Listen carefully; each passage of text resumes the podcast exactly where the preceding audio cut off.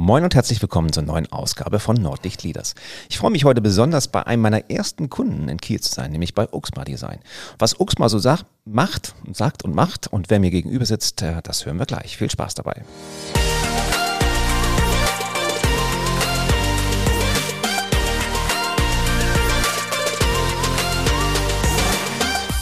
Moin, ich bin Thomas Katlune und ich helfe Unternehmen zwischen Nord- und Ostsee dabei, produktiver und effizienter zu werden. Das mache ich, indem ich ihre Führungskräfte trainiere. Denn nur gut ausgebildete Führungskräfte bringen eins hervor, engagierte und motivierte Mitarbeiter. Heute willkommen bei Uxma, wobei ich bin ja nicht Gast hier, aber äh, ich fühle mich hier fast wie zu Hause, dieser Konferenzraum, dieser wunderschöne Konferenzraum in, in Kiel, ähm, war ich schon ein paar Mal, insofern äh, fühle ich mich fast wie zu Hause hier. Ich begrüße heute Christoph. Grüß dich, Christoph. Moin, Thomas. So, jetzt nochmal, jetzt habe ich auch dein Mikro eingeschaltet.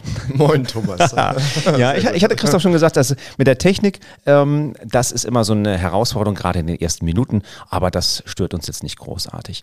Christoph ist äh, Prokurist und Head of UX bei Uxma.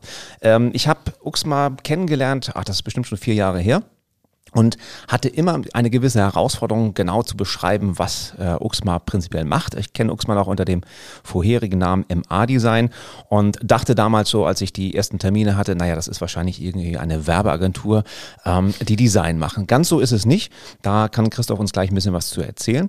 Vielleicht zu Christoph als Person ganz kurz umrissen. Er ein echtes Nordlicht, ein ganz Norddeutscher aus Rostock nach Kiel gekommen, in Kiel an der Muthesius Kunsthochschule Industriedesign und Interface Design studiert und dann ja mehr oder weniger bei, bei MA Design, später Uxma groß geworden.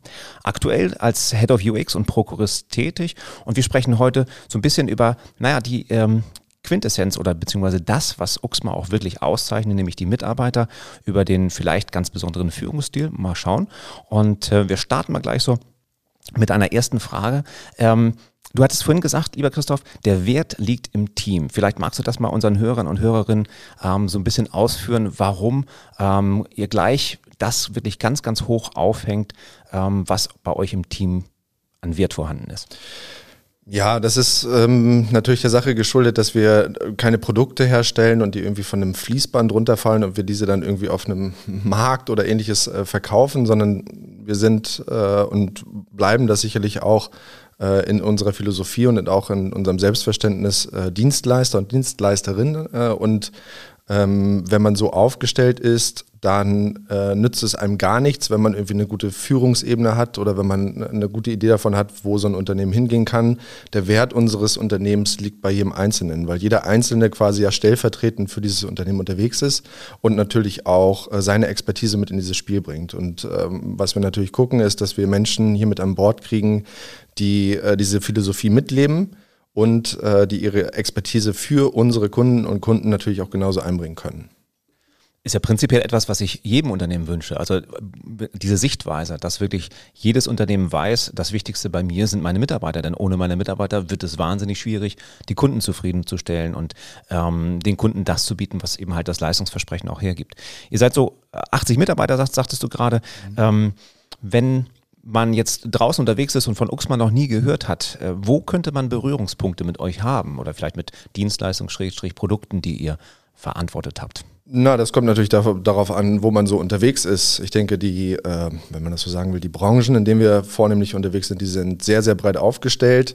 Ähm, manchmal sind unsere Produkte, äh, egal ob es jetzt sozusagen die Hardware ist oder aber dann doch sozusagen das digitale Artefakt, also die Software ist, ähm, nicht direkt erkenntlich, beziehungsweise wir sind dahinter äh, nicht direkt erkenntlich, hat dann immer damit zu tun, dass wir natürlich für andere arbeiten, unsere Expertise anderen äh, äh schenken in dem Fall und ähm, unsere Branchenvielfalt ja, ausgeprägt von äh, allem, was, was im Haushalt passiert, im, im Küchenbereich passiert.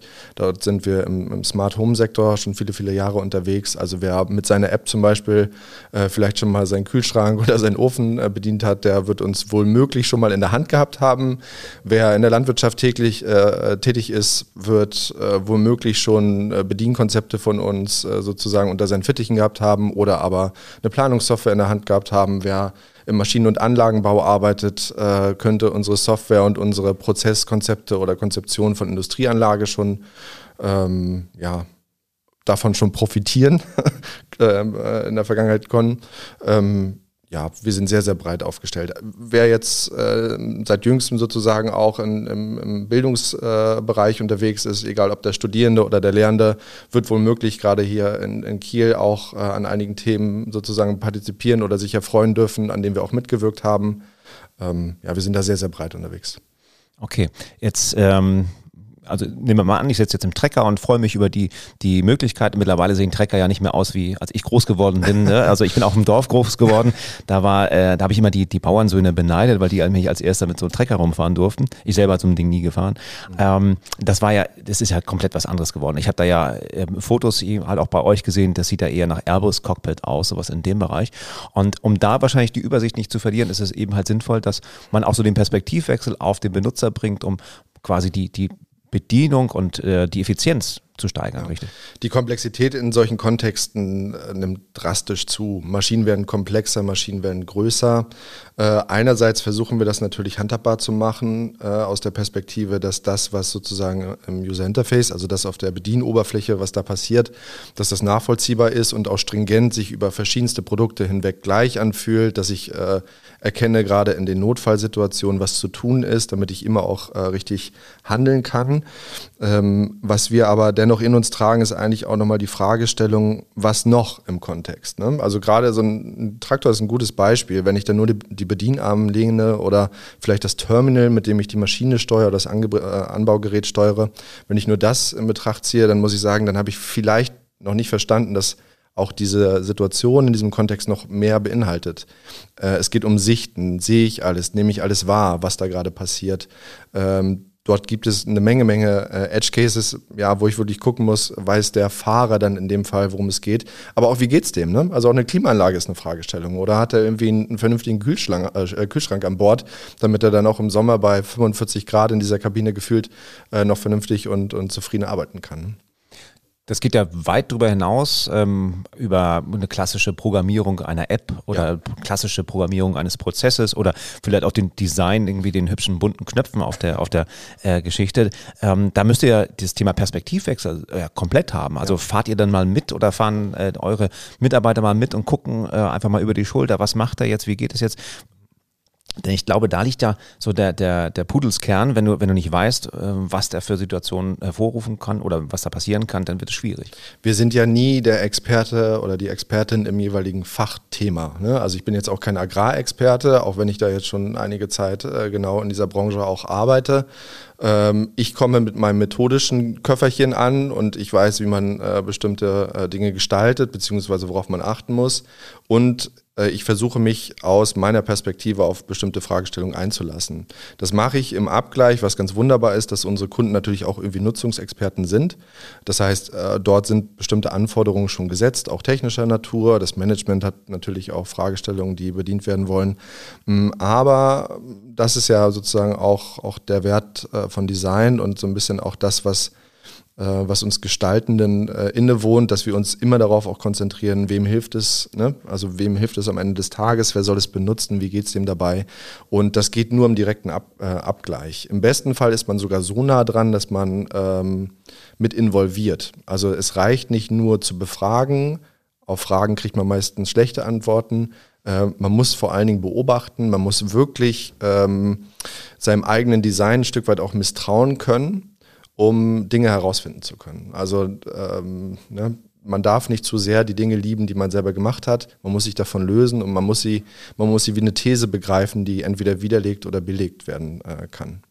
Das ist schön, weil ich hatte ja in meiner Marketing-Vergangenheit häufig mit äh, Grafikern, ähm, Künstlern vielleicht sogar zu tun, ähm, die natürlich ganz, ganz äh, große Schwierigkeiten manchmal damit hatten, wenn man sagte, finde ich jetzt nicht so richtig praktisch irgendwie als äh, als, als Anwender. Ja. Oder finde ich jetzt nicht so richtig praktisch als Design irgendwo in einer Anzeige, wo man sagt, ja, das findet ihr als verkopfte Agentur in Anführungszeichen ganz lustig, aber äh, das begreift keiner meiner Kunden. Also ja, ja. funktional äh, muss das Ganze natürlich äh, äh auf den Punkt sein.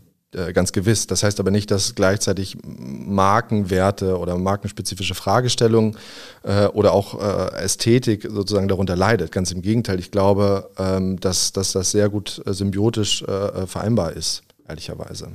Sehr spannend. Vor allen Dingen stelle ich mir da das, ähm, um so auch den, auf, der, auf das Thema Führung zu kommen, gar nicht so einfach vor, als, als Führungskraft äh, jetzt quasi mein, mein Team loszuschicken und ähm, die in diese Richtung zu drängen. Passt, passt mal auf, was, was macht der Anwender dort? Also das muss ja, ähm, ein, ja mehr oder weniger aus sich herauskommen, also aus, aus dem mhm. Team selber kommen, das Thema. Ne? Ja, das ist gewiss so.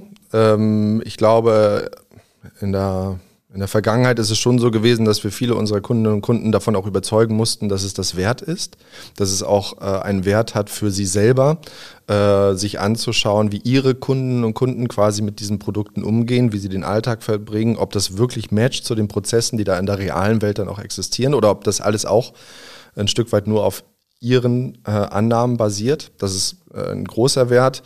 Ähm, dieser Wert ist für uns so groß, dass wir im äh, vorletzten Jahr ähm, diese Disziplin, also verproben, vertesten, validieren, herausfinden wollen, also wirklich auch so ein bisschen diesen Forscherdrang innehaben, ähm, auch als eigenständige Dienstleistung anbieten. Das heißt, wir überprüfen einerseits äh, zwar intern, aber doch mit einem externen Blick das, was wir in unseren Projekten jeweils tun. Und wir bieten genau das auch äh, als einzelne Disziplin für äh, potenzielle Kunden oder für andere auch an. Ne?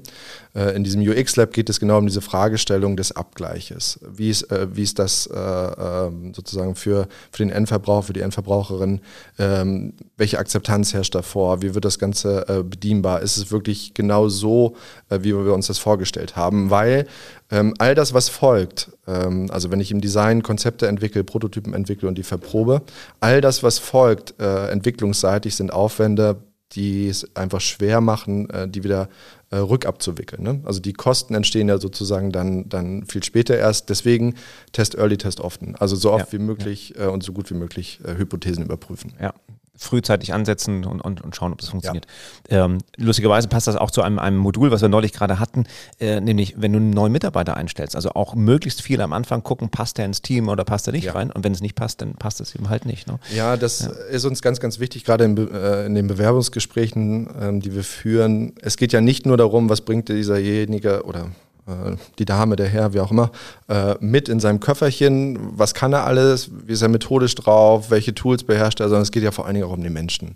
Und ähm, ich glaube, das ist äh, für uns eigentlich mit der der Schlüssel, ehrlicherweise, zum Erfolg, dass wir hier Menschen an Bord haben, die gut miteinander können, die, das sage ich auch in den Bewerbungsgesprächen immer, die die Lebenszeit, die sie ja hier haben, äh, auch gerne miteinander verbringen wollen. Denn ehrlicherweise, mir geht es ja genauso. Ich, auch ich verbringe hier meine Lebenszeit und an manchen Tagen ist es auch so, dass ich sozusagen meine Kolleginnen und Kollegen äh, länger und intensiver sehe als vielleicht meine Familie. Und da möchte ich doch, dass diese Zeit irgendwie mit oder in einem Rahmen stattfindet, der ja einen auch glücklich machen kann.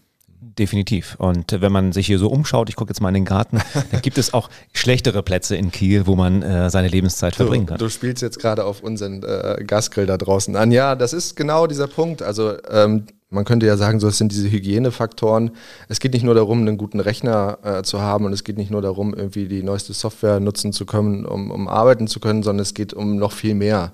Also das ist auch ein Menschenbild, mit dem wir äh, hier denken wollen, dass es, dass es äh, ja, wie ich gerade sagte, eine Qualität haben muss, äh, diese Zeit hier zu verbringen. Und dazu gehört ganz, ganz viel. Und sicherlich verändert sich auch das ähm, und die, die Fragen bzw. Wünsche, die man auch im Team spürt, äh, ja, das ist lebendig, so wie der Mensch natürlich auch lebendig ist. Und wir werden immer bunter, das ist äh, ganz, ganz wunderbar mit äh, den weiteren Standorten und natürlich auch mit Unterschied, äh, unterschiedlichen Perspektiven äh, auf das Arbeiten, auf das Miteinander, ja, entwickeln wir uns ehrlicherweise stündlich, nicht täglich weiter. Ihr habt ja ein, gerade wo du das Wort Entwicklung sagst, ein, eine große Entwicklung hinter euch, auch vom Namensänderung. Ja. Das war ja schon etwas, was ähm, Wellen hervorgerufen hat, glaube ich. Und ähm, intern wie extern. Intern ja. wie extern, genau. Ähm, man, wir sind ja auch Gewohnheitstiere, wir Menschen, wir mögen immer gar nicht so, dass es Neues und der Art. Bei euch ist das Neues, ja, das ist ja Teil des Programms. Also das äh, ist, glaube ich, trotzdem nicht einfach gewesen, von, von MA-Design auf Richtung Uxma zu gehen. Ähm, die Gründe brauchen wir jetzt auch gar nicht, gar nicht großartig äh, erläutern, warum das so gemacht wurde. Ähm, dass dieser, dieser Schritt ähm, hat euch sicherlich in einem anderen Bereich in, in, vielen Bereichen stärker gemacht, weil ihr eben halt das Design so ein bisschen ähm, aus dem Namen ne, Richtung mhm. Werbeagentur verloren habt. Aber ich glaube, das hat sich auch noch äh, gelohnt, weil ihr, glaube ich, sehr viel über euch selbst nachgedacht habt. Definitiv. Also man muss dazu sagen, das Unternehmen gibt es ja jetzt schon äh, über 35 Jahre. Äh, gefühlt leben wir aber die Kultur eines Startups, das sich jeden Tag auch äh, neu entwickeln darf und äh, sich auch hinterfragen darf. Und äh, ich glaube, viele, viele Jahre ähm, war das immer ein Kopf, der das Unternehmen sozusagen vorangebracht hat und das hat er entsprechend auch sehr, sehr großartig getan. Äh, natürlich auch auf, auf Wachstum geguckt, äh, darauf geguckt, dass es irgendwie allen gut geht, dass es unseren Kunden gut geht. Ähm, aber ähm, es war nie so, dass dieses Unternehmen von sich aus wirklich ein großes Selbstbewusstsein nach außen gestrahlt hat.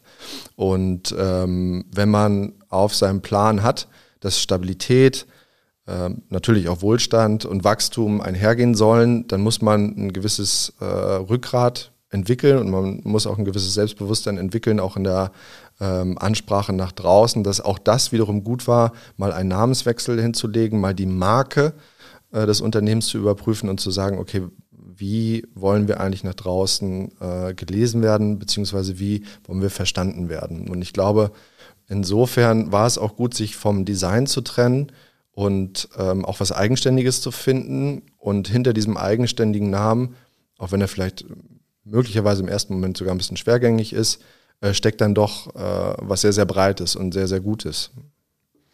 Ihr habt ja, ähm, was ich so mitbekommen habe, wenn ich in Kiel unterwegs bist äh, oder bin, dann habt ihr ja so auf, auf zwei Arten kommuniziert, einmal oder ähm, zwei Zielgruppen gehabt. Einmal nämlich eure Kunden, ja. die, wahrscheinlich dann irgendwann nur einfach die Stammdaten geändert haben und gesagt haben, ist mir egal. Ne? Also so, so ja, die waren auch interessiert. okay.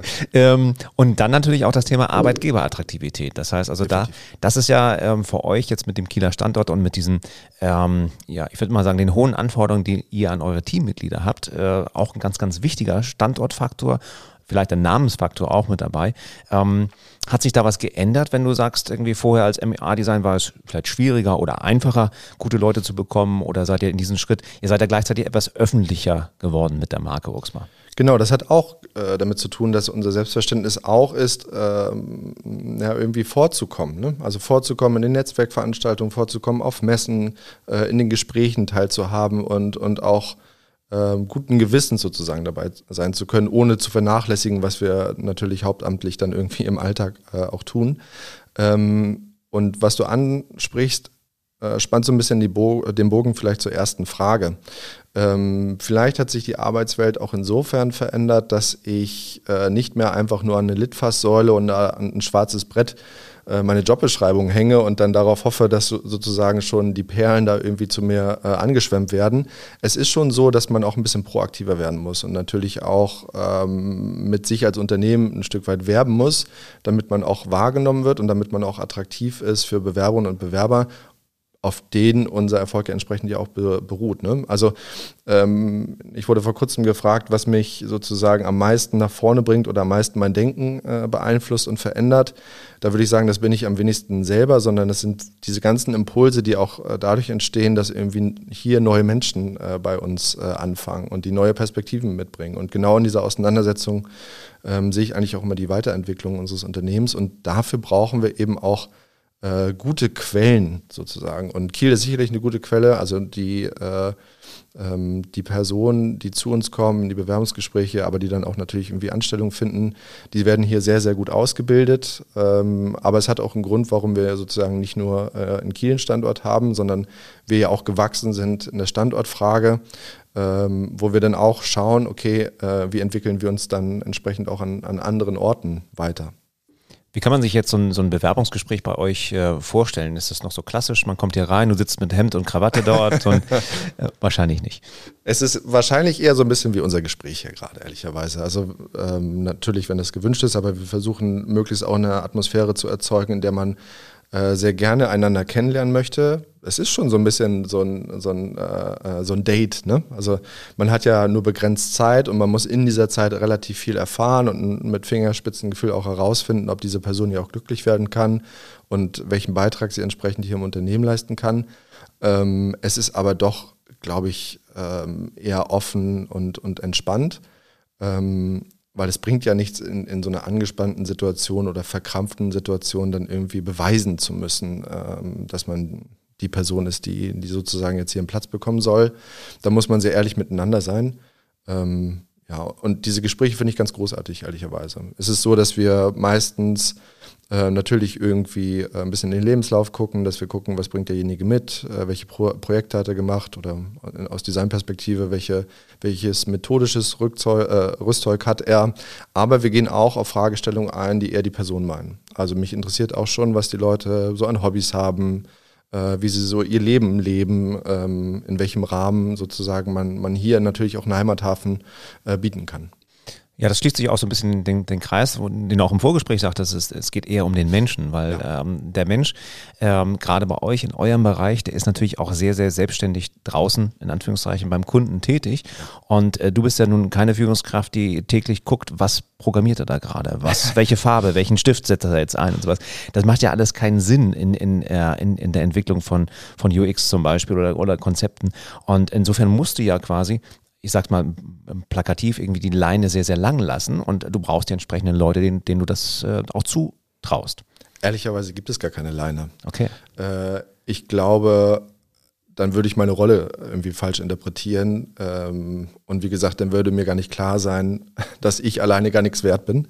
Ähm, ich glaube, ich kann da sein, wenn jemand eine Hilfestellung braucht, beziehungsweise ich kann auch unterstützen oder vielleicht zu bestimmten Fragestellungen auch nochmal äh, Ideen liefern, auf, auf die vielleicht das, das Team selbst nicht gekommen ist. Aber, so wie du schon sagst, die Verantwortung liegt dann jeweils in dem Team. Unser Leistungsversprechen geht damit einher. Das heißt, wenn ein neuer Kunde zu uns kommt und er sagt, ich habe hier Problem XY, dann ist ja unsere erste Frage erst einmal, okay, ähm, können wir das Problem genau genug erfassen? Und wenn wir das getan haben, dann versuchen wir ihm äh, ein Angebot zu machen, was wirklich äh, seinem Bedarf entspricht. Und das mündet dann da äh, darin, dass wir erstmal das richtige Team für ihn zusammenstellen. Und dieses Team ähm, sozusagen ist dann wirklich auch verantwortlich für das, was da passiert, äh, für, für die Liefergegenstände, äh, die da entwickelt werden. Und ähm, es gibt auch nicht diese Situation bei uns, dass es nur ein Ansprechpartner oder eine Ansprechpartnerin Richtung Kunden äh, gibt, sondern wir sind da sehr offen. Also ein Kunde, eine Kundin lebt mit uns eher Entwicklungspartnerschaft und könnte im Prinzip jeden aus dem Team erreichen. Und ähm, ich glaube, das ist auch äh, ein, groß, ein großer Pluspunkt, dass es nicht eben sozusagen in der Hierarchie irgendetwas braucht, irgendeine Instanz, die den Daumen nach oben oder nach unten gibt. Ähm, da ehrlicherweise würde ich mich dann auch ein bisschen überschätzen, weil ich glaube, dass äh, wir so viele gute Typen und Typinnen hier bei uns haben, die, die können das ganz gut schon alleine äh, tun. Und ja, ich will auch kein Code-Review machen. Ich weiß, worin das mündet, dann äh, hauen mir die Entwicklerinnen und Entwickler nur auf die Finger. Ja. Kenne deine Kompetenzen als Führungskraft, genau. sage ich da nur. Das macht ja auch relativ wenig Sinn. Ja, sehr spannend. Ich glaube, auch aus Kundenperspektive ist es einfach toll, wenn du weißt, ich muss nicht an den Kontakt daran oder an den Geschäftsführer oder Abteilungsleiter oder Projektleiter, sondern kann einfach echt mit demjenigen jetzt sprechen, ähm, der auch wirklich dran ist an diesem, an diesem Projekt und der vielleicht gerade an, an dieser m, Unter, Unterprojekteinheit ähm, arbeitet und sowas. Das macht ja auch auf, auf Kundenseite wahrscheinlich am Anfang ein bisschen äh, ungewohnt für die Kundenseite, aber gerade wenn du so eine Entwicklungspartnerschaft hast, die über mehrere Monate oder vielleicht sogar Jahre geht, sehr, sehr sinnvoll dann. Das ist insofern sinnvoll, da wir ja Kundenbeziehungen auch aufbauen wollen. Ne? Am Anfang, gerade in der Neukundenakquise, da ist ja nicht sofort das Vertrauen da, dass man sagt, so ich überschütte dich jetzt mit Geld und du kannst die nächsten 25 Jahre für mich arbeiten, sondern man erarbeitet sich das, dieses Vertrauen und man lernt sich ja auch da wieder, wie in einer guten Partnerschaft entsprechend kennen, baut eine Beziehung zueinander auf und ähm, ja, das ist vielleicht auch äh, Grund, warum wir sehr, sehr lange, sehr, sehr große Projekte machen oder sehr, sehr ähm, natürlich das sehr gerne tun, ähm, weil man dann viel mehr bewegen kann äh, auf äh, Kunden- und Kundenseite und äh, weil wir dann sozusagen ja auch ähm, voneinander profitieren können. Und natürlich ist es trotzdem so, dass äh, die Geschäftsleitung unseres Unternehmens jederzeit auch ansprechbar ist und dass wir natürlich auch äh, auf bestimmte Dinge achten, also was Projektmanagement angeht, äh, was das Qualitätsmanagement angeht. Also da haben wir eigentlich nur die höchsten Maßstäbe. Das ist aber auch der, der Deal oder das ist das Commitment auch des Teams äh, zu diesen Punkten, ähm, weil wir so auch uns gegenseitig ja ein Stück weit hochhalten. Ne? Also der Anspruch ist ganz, ganz weit oben, aber genauso offen bzw. frei ist natürlich auch äh, ähm, die Möglichkeit, hier, sich hier zu entfalten im Sinne des Unternehmens. Ja, also das ist mir jetzt auch bewusst geworden oder das war mir auch schon vorher bewusst, als ich ähm, die ersten Teilnehmer von euch hatte, dass es eine besondere Führungskultur ist, die vielleicht mit dem, und du sagtest es vorhin im Vorgespräch, mit dem Wort Führung vielleicht gar nicht so viel zu tun hat oder ähm, so ein bisschen Fragezeichen hinterlässt, ob das noch Führung ist. Ich glaube, es ist Führung, es ist eine andere Art von Führung, aber es ist so ein bisschen mein, mein persönlicher Standpunkt so. Wenn du so ein Tipp hättest, den du jungen Führungskräften, die vielleicht in ähnlichen Bereichen unterwegs bist und jetzt vielleicht das erste Mal so als Teamlead arbeiten oder sowas, ja. wenn du so einen Tipp hättest, ähm, der das Leben extrem erleichtert, welcher Tipp wäre das? Einen einzigen. Ja, ist gemein. Das, das, ist schwer. Ich glaube, mm, das hat auch wieder mit der Frage zu tun, wie ich die Menschen betrachte. Und äh, ich glaube, Vertrauen ist einer der wichtigsten Punkte. Und äh, ich glaube, zu diesem Vertrauen gehört dann eben auch dieses Signal von Offenheit. Ich glaube, nichts ist schlimmer, als äh, wenn man so wirkt, als würde man, weil es ein Problem gibt oder eine Situation gibt, die schwierig ist oder die ein Risiko beinhaltet, dass man dann immer gleich sozusagen mit der, mit der schroffen Kelle kommt. Das bringt gar nichts.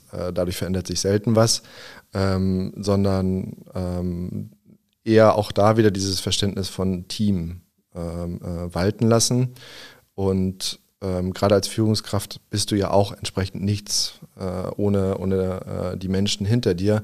Ähm, ich glaube, als Führungskraft ist es eher deine Aufgabe, äh, den Menschen zu ermöglichen, dass sie vernünftig arbeiten können. Also ihnen auch Dinge vom Hals schaffen, äh, die ihren Alltag belasten. Dinge machen, das gehört sicherlich auch mal dazu, auf die keiner Lust hat, eben damit sie gemacht sind. Ja, da hast du jetzt so ein bisschen gemogelt und gleich ein paar Sachen genannt. Ja, aber es ist, okay, es ist völlig okay, weil das spricht mir natürlich komplett aus dem Herzen. Das Thema Vertrauen, ich glaube, wenn du kein, kein Vertrauen in dein Team hast, dann kannst du gar nicht mehr ruhig schlafen als Führungskraft. Das macht dich ja wahnsinnig. Du weißt ja nie, was beim Kunden ankommt. Und gerade in eurem Bereich ist es einfach so wichtig, diese, diesen Vertrauen zu haben, äh, gleichzeitig das Zutrauen auch zu haben und wirklich diese Offenheit zu haben, ähm, um mit anderen Worten auch wirklich sein Ego komplett zurückzustellen und zur Not mal die doofen Arbeiten zu machen, damit dein Team Performance äh, liefern kann. Traumhaft. Ja. Könnt, könnten wir ja ein Führungsbuch schreiben oder sowas. Ja, da sind wir auch schon wieder fast am Ende. Ich gucke mal gerade mit Erschrecken auf die Uhr. Ich könnte jetzt noch äh, sehr, sehr lange bei euch am Gastgrill hier stehen. Nein, wir sitzen hier im, im Konferenzraum ähm, und über eure, euer Führung sprechen. Äh, das finde ich wirklich sehr, sehr spannend. Also schaut euch gerne mal in den Shownotes ähm, den Link zu Uxma an und vielleicht, wenn ihr aus diesem Bereich kommt, äh, ein sehr, sehr potenzieller, ähm, ein potenziell interessanter Arbeitgeber für euch. Lieber Christoph, vielen Dank für deine Zeit hier. Danke dir. Ne, es äh, war mir wie immer eine Freude, hier zu sein bei Uxma. Und äh, wenn ihr, liebe Zuhörer und Zuhörerinnen, äh, jemanden kennt, der ähm, bei Uxma arbeiten möchte oder der diesen, diesen Inhalt dieses Podcasts, dieser Episode interessant findet und ihn weiterbringt, dann empfiehlt das gerne weiter. Ich freue mich auf das nächste Mal und sage Tschüss.